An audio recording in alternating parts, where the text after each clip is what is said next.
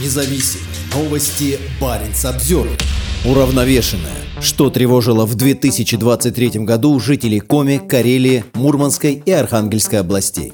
Российская компания развития общественных связей, подводя итоги 2023 года, опубликовала результаты исследования «Национальный индекс тревожности».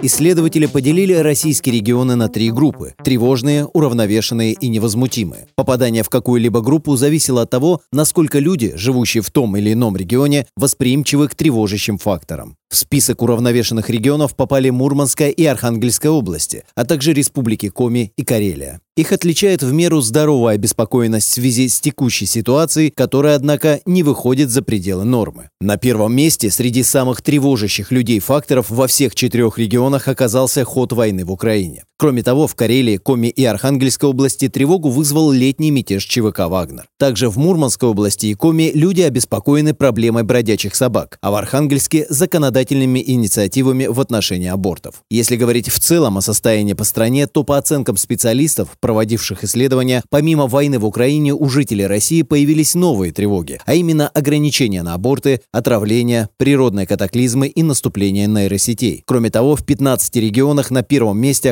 оказалась тревожность, связанная с диверсиями. Мы видим, что за год действительно многое изменилось. Регионы возвращаются к более житейским тревогам, причем многие из них имеют географическую привязку, считает директор по аналитике КРОС, соавтор методологии исследования Андрей Лебедев. В приграничных регионах Северо-Запада до достаточно остро были восприняты новые сложности с поездками в Европу. Важным отличием от 2022 года стало то, что практически ушли из актуальной тревожной повестки уход иностранных компаний и частичная мобилизация, в прошлом году присутствовавшие во многих регионах.